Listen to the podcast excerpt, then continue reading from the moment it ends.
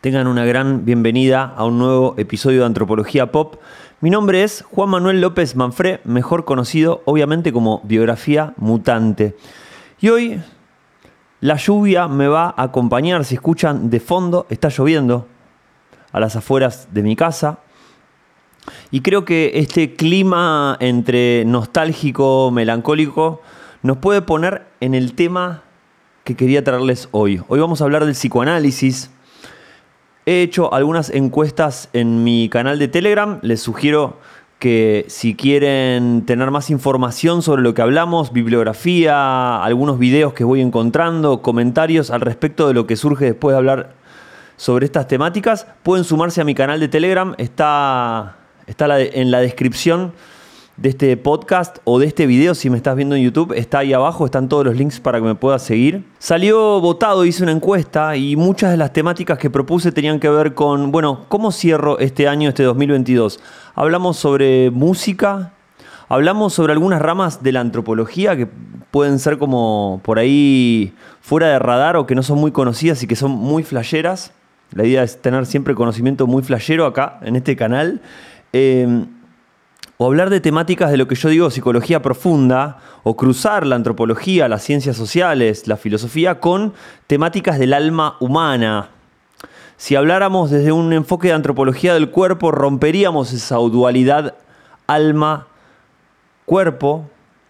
Pero déjeme utilizar esta metáfora para hablar de estas temáticas que tienen que ver con la interioridad de un ser humano, con las emociones, con los procesos psíquicos. Hoy quiero hablarles del psicoanálisis y no quiero hablarles del psicoanálisis como algo con cierta distancia, sino que quiero hacer una autoetnografía de lo que es el psicoanálisis, de lo que ha significado el psicoanálisis para mi vida. Yo durante muchos años fui a terapia psicoanalítica. Em, y tengo muchos aprendizajes y tengo una mirada autoetnográfica. ¿Qué quiere decir?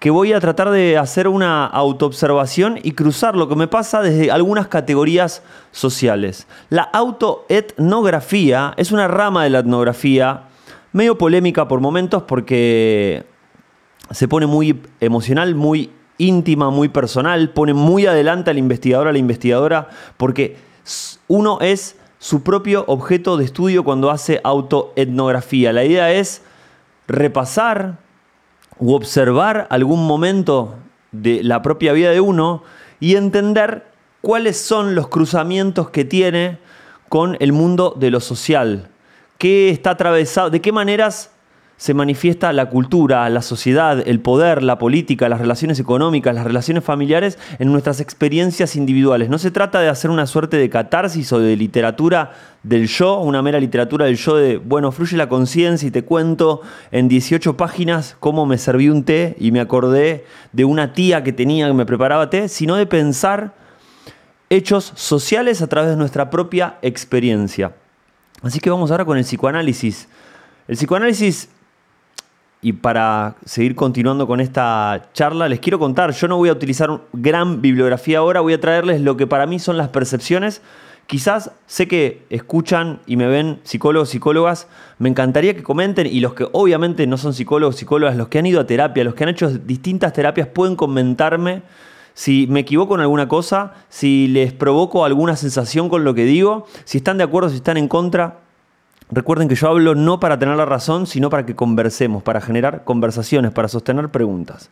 Entonces, partimos con el psicoanálisis. El psicoanálisis es una rama, se puede pensar una rama de la psicología, creada principalmente por su padre intelectual, que es Sigmund Freud, y en términos muy, muy, muy generales es la cura a través de la palabra, curar a través de la palabra tuvo sus comienzos en fines del siglo XIX, principios del siglo XX, al calor de lo que fue la burguesía europea. Sigmund Freud, si no me equivoco, atendía en Austria y creo que después en Londres, y atendía a la clase media, media alta burguesa, los problemas de la sociedad burguesa que tenían que ver mucho con las formas de ser y las formas de configurar una cultura ciudadana, urbana, recatada, con modales muy mm, reprimidos, con una sexualidad muy reprimida, con algunas pulsiones y algunas formas de ser que nos acercaban a la idea de lo salvaje reprimido, puesto bajo el tapete. Europa nos ha transmitido a través de sus enseñanzas culturales la idea del recato, la idea de ser un señor inglés, una señorita inglés, los valores victorianos, la moral europea que tiene que ver con no, no mostrar en demasía nuestras emociones, nuestros sentimientos. Sigmund Freud probablemente se dio cuenta que esta sociedad reprimía muchas cosas, que vos no lo muestres no significa que no exista, que vos no lo manifiestes no significa que vos no lo tengas internamente. Y Sigmund Freud empieza a ver que las personas tienen diferentes síntomas sobre un montón de cosas que van reprimiendo, un montón de experiencias de su vida que no han podido procesar, que no han podido poner en palabras. Entonces el psicoanálisis, desde mi punto de vista y hasta donde yo sé, es la cura a través de la palabra. Y en mi caso, tratar de curarme a través de la palabra tenía mucho que ver con mi personalidad, porque soy músico, porque soy una persona que le interesa el mundo de lo intelectual. Yo desde chico siempre quise ser antropólogo, Primero quise ser arqueólogo, cualquiera. No, está muy bueno arqueología, eh, pero decidí después estudiar antropología sociocultural. Pero siempre quise ser algo relacionado al mundo intelectual y algo al mundo artístico. ¿Saben? La música, obviamente me conocen que hago canciones. Escribir canciones sobre todo es lo que a mí más me fascina. Y tiene que ver con el mundo de la palabra.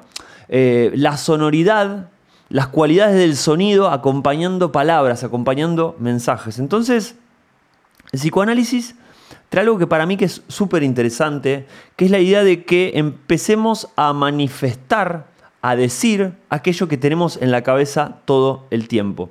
Fíjense ustedes que probablemente tengan un montón de pensamientos porque el cerebro es como una especie de máquina fallida. No el cerebro, mejor dicho la conciencia. La conciencia es una suerte de máquina fallida o una máquina muy primitiva. Eso lo dice Carl Gustav Jung otro psicoanalista que después se peleó con Freud y podemos hablar horas de esas peleas y de esos dos enfoques. Carl Jung tiene un enfoque mucho más espiritualista con Freud y les puedo decir brevemente, para no irme de tema, cuáles son lo que yo creo que son las dos diferencias entre Freud y Jung. Eh, Freud cree que la pulsión sexual, la sexualidad como, como energía que está en nuestro cuerpo, no solamente no lo rebuscamos al coito, sino lo, sexual como una pulsión de vida, de salir a, materializarse en el mundo, es lo que rige todo. Digamos, es el principio que ordena o que desordena nuestra psique y nuestra humanidad. Y Carl Gustav Jung dice, sí, la, la energía sexual, la libido, es algo muy potente, pero previo a eso hay algo que podríamos llamar elean vitae o fluido vital o energía vital, que él lo toma del movimiento vitalista, la idea de que hay algo, algo que es quizás previo a lo sexual, que es la energía misma, que es la vida misma, que quizás es innombrable e indescifrable, que está antes, que se manifiesta a veces en materia sexual, a través de la sexualidad, mejor dicho, pero que a veces se manifiesta de otras formas, más flayeras, más espirituales, más simbólicas, etc. Entonces, entre esa pelea, Carl Gustav Jung dice algo que es súper interesante, o no, no en esa pelea, sino en su propia teoría, dice que el consciente, la conciencia, el yo, la capacidad que nosotros tenemos de intelectualizar el mundo, de ponerlo en palabras, decir yo soy esto, hago esto, me voy a trasladar a tal lugar, voy a dedicarme a tal cosa, el yo, la conciencia es una máquina muy primitiva, no tiene para, para eh, este autor, no tiene más de sé, 20.000, 30.000, 40.000 años. ¿Desde cuándo hablamos los seres humanos? Creo que no se sabe muy bien la fecha exacta, pero supongamos que empezamos a elaborar lenguaje complejo y las primeras escrituras existen desde hace 10.000, eh, por ahí los primeros dibujos rupestres aparecen hace 15.000, 20.000 años en algunas cuevas. En el tiempo de lo que es la especie humana, que tiene un desarrollo de miles y de millones de años sin ser humanos, sino de otras especies que, empiezan a desarrollarse y a evolucionar. Y en el contexto de la vida del planeta y del universo, la conciencia, la capacidad de decir yo soy, de poder hablar y de poder escribir, es muy joven.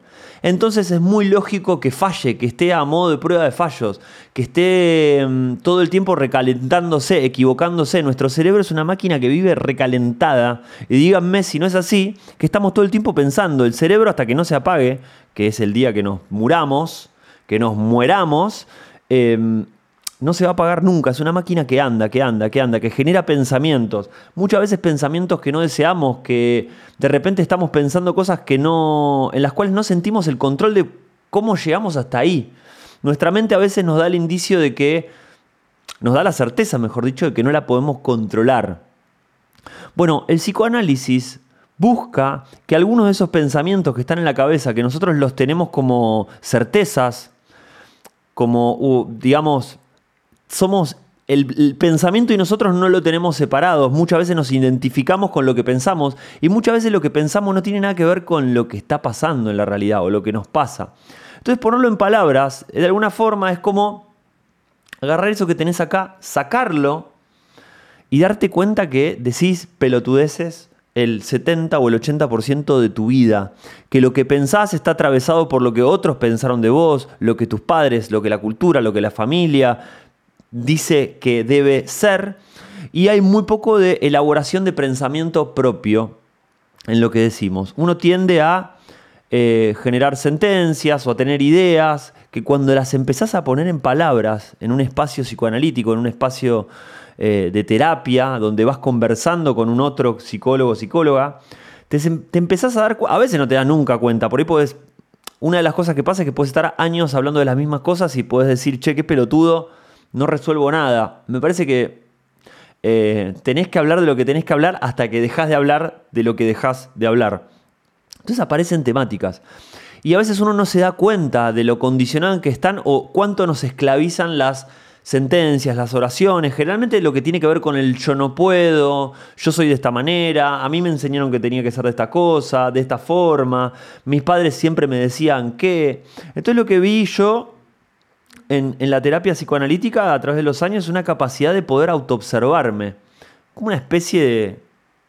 Eh, generalmente estudiamos antropología porque no tenemos ovarios ni, ni, bolas para, para, observarnos a nosotros. Entonces creemos que podemos solucionar el afuera. En el medio se genera una, una, carrera y una profesión bastante digna y bastante eh, útil para poder entender otredades. Pero para entenderse a uno hay que hablar con uno mismo. Y bueno, eso es psicoanálisis, es hablar con uno mismo. Y el otro elemento que tiene una terapia es que es hablar con uno mismo, pero también no es hablar sobre la nada, sino hablar en el contexto de que vos generás un vínculo con tu terapeuta. A esto se le llama transferencia. ¿Qué tipo de relación pones en juego en, en el terapeuta? o la terapeuta. Lo que se dice es que, de alguna manera, vos vas a terapia y tenés que conectar con esa persona. Esa persona va a empezar a despertar sentimientos en vos. Generalmente un psicólogo, una psicóloga vas y lo primero que hace es sonreírte, decirte que sí a todo. No hay nada más. Vos no querés que, tipo, eh, que alguien se enamore de vos, tenés que decirle, sí, eh, quedarte callado y, asentir a muchas cosas y sentir que darle a entender que la, que la comprendes a la otra persona. Y eso genera un enamoramiento, digo, más allá del enamoramiento sexual, puede ser un enamoramiento idílico, genera que, que te sientas importante para la otra persona. En ese mecanismo, en esa metodología de laburo, vos empezás a volcar el vínculo, probablemente uno de los vínculos que más o que menos poco resuelto tengas. Entonces vos proyectás y se genera esa transferencia donde tu terapeuta es alguien, que, que vos pensás que es ese alguien, pero en realidad está como representando o está siendo depositario, depositaria de tus sentimientos. Puede ser el quilombo que tuviste con tu papá, con tu mamá. Vieron que el psicoanálisis siempre tiene mucho eso de, uy, no, le vas a hablar de tu mamá, de tu papá. Yo les pregunto igual de qué tenés, qué, qué, cosa importante tenés en la vida para hablar. No sé, de que no te puedes comprar un auto. ¿Qué es realmente de lo que tenés que pensar? ¿Qué es lo importante en tu vida? Y te vas a dar cuenta que están tus padres, que está tu pareja, que están los momentos de la infancia que te constituyeron. O sea, ir a terapia es hablar de lo importante. Y no te creas que hablar de lo importante es hablar de la inflación en el mundo. Eh, o, o, de boludeces por ese estilo. Lo importante, en el fondo, vos y yo sabemos que tiene que ver con los momentos constitutivos de tu vida. Tu vida se va fundando todo el tiempo, tu vida se va construyendo todo el tiempo y hay hechos que te van a marcar y te van a cambiar para siempre. ¿Y por qué no puedes darte la oportunidad de revisarlos? De ver qué narrativa construyeron en tu propia vida, de ver dónde te están dejando parado o parada en este momento, qué es lo que te ata, qué es lo que te condiciona. Yo me di cuenta de muchas cosas limitantes en mi vida. Hay otro episodio del podcast que se llama Psicología y Chamanismo donde cuento una escena que se repite siempre en mi vida, se repetía siempre en terapia, que tenía que ver con ir a mi primer clase de natación, que me equivoqué de clase, siendo chiquito yo a los seis años, me equivoqué me metí en el curso de avanzados y casi me ahogo. Y me fui muy frustrado, me sentí muy humillado por mis compañeros de, natación a los seis años. y yo esa escena, esa narrativa la, la decía siempre en terapia y la contaba. Todos los años aparecía como un sueño recurrente, como una narrativa donde yo me veía débil, impotente, humillado. Y mi psicólogo en un momento me dice, pero pudiste. Y yo le dije, ¿qué? ¿Pude qué? Me dice, hiciste la clase, vos me estás contando que lloraste, que casi te vas, pero le hiciste del principio a fin. Sos una persona que puede.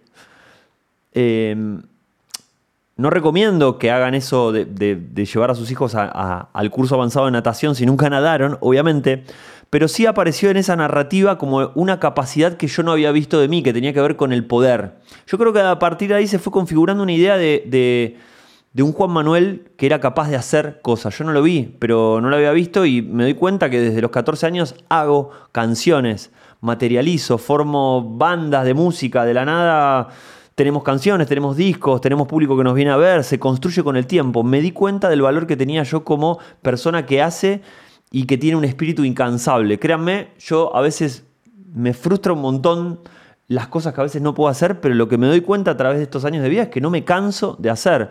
Eso lo vi un poco en terapia. A través de ese vínculo que establecí con, mi terapeuta, empecé a volcar a ser depositario de muchas cosas. A mí lo que me pasó es que fui a varias, varias psicólogos, psicólogas y conecté mucho con mi última psicóloga y yo creo que hice una transferencia de vínculo romántico. Yo en cierto sentido les voy a contar alguna intimidad acá, pero ¿qué es la vida si no contar lo que uno hace para compartirlo? Em, yo, lo que sentí en terapia las primeras sesiones es que me enamoré de mi psicóloga. Em, y empecé a tener mucho sentimiento romántico.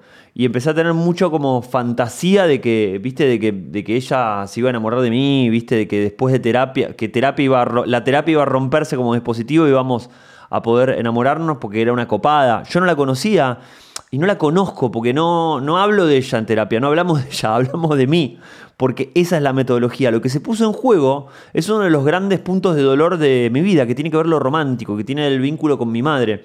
O casualidad, em, mi psicóloga es pelirroja. Hola, ego. Acá si me están viendo en YouTube, eh, pueden ver mi pelo pelirrojo.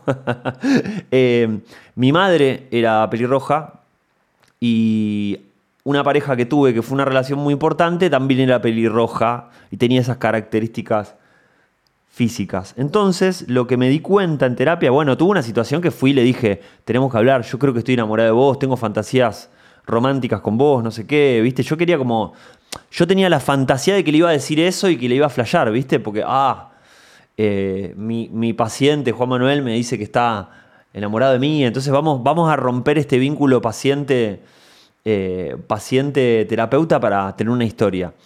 Y nada, yo me. Lo que les decía hace un rato de, cómo uno en la cabeza piensa las cosas de una manera y cuando las dice. Yo cuando empecé a decirle que me sentía enamorado de ella, la vergüenza que me agarró en terapia, eh, la dificultad, como empecé a decir, claro, qué estupidez estoy diciendo. Automáticamente ese sentimiento se corrió. Dije, no, acá está pasando otra cosa, no me pueda. ¿Y saben lo que me pasó cuando lo dije? Se reprodujo una escena de mi infancia. Yo a los 11 años yo estaba enamorado de una chica de la primaria eh, y estuve como dos años fantaseando de que teníamos una relación. O sea, me imaginaba que el día que nos, que nos demos un beso íbamos a tener un noviazgo súper lindo. A los 11 años, ¿no? Cuestión más, más pequeñuelos, eh, más de pequeñuelos. Em, y el día que le dije lo que sentía, me trastabillé, me puse colorado, no supe qué decir. Eh, me dio mucha vergüenza porque me di cuenta que, no, que ese sentimiento no estaba basado en algo real. Yo no me hablaba con ella todos los días en clase.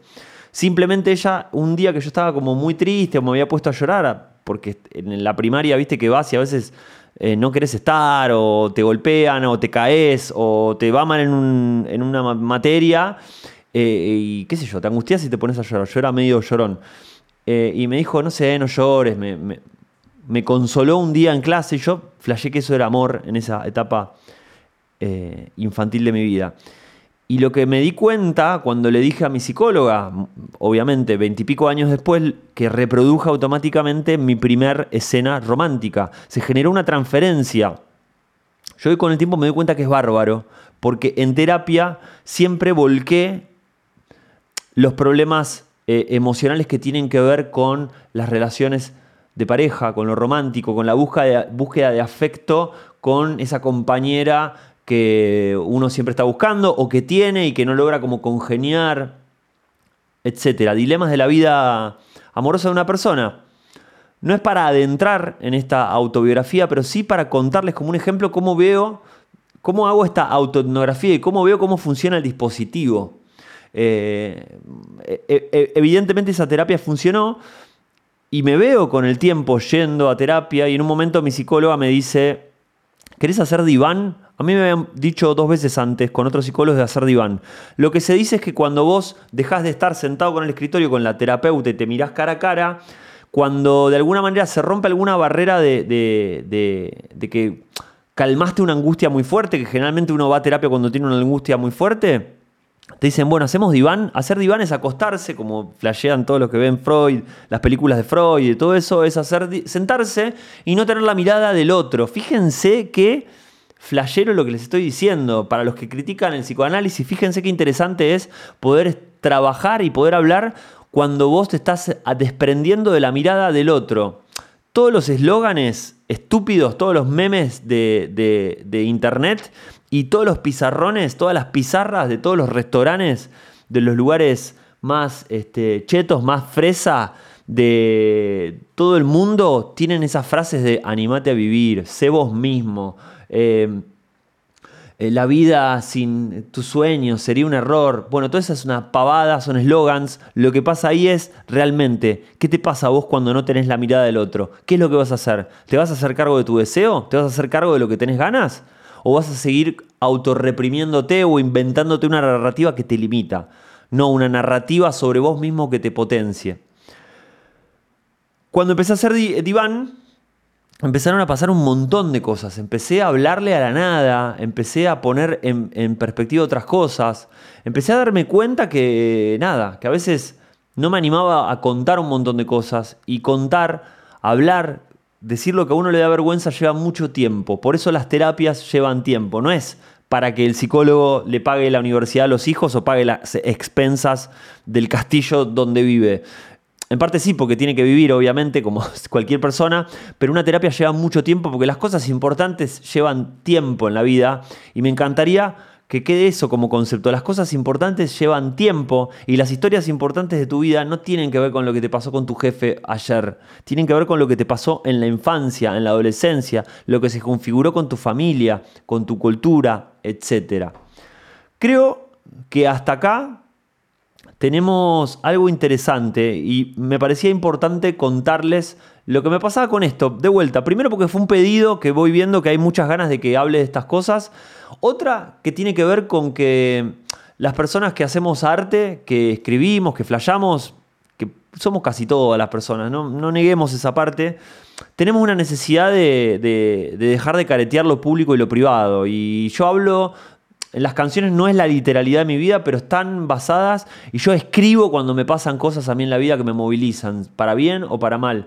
Entonces me parece como algo interesante exponer rastros de mi vida, momentos, para hablar de ciertas cosas. La terapia, el psicoanálisis, que hoy en día está medio golpeado por, por, muchas, por muchas corrientes cientificistas, pero como dogmáticas de la ciencia, que le están pegando mucho, por ejemplo, al psicoanálisis, por ahí podés pegarle, no sé, al chamanismo de los viajes de ayahuasca, viste que mi vecino de acá a dos pisos hace viajes de ayahuasca en su departamento, te cobra en dólares y no sabes lo que pasa, viste me parece que hay un montón de cosas que desde la mirada cientificista está buena chequearlas para decir, che, pará, no dejemos, no dejemos librado esto a la locura de cualquier persona. Pero creo que el psicoanálisis tiene una construcción teórico-metodológica de ya casi 100 años.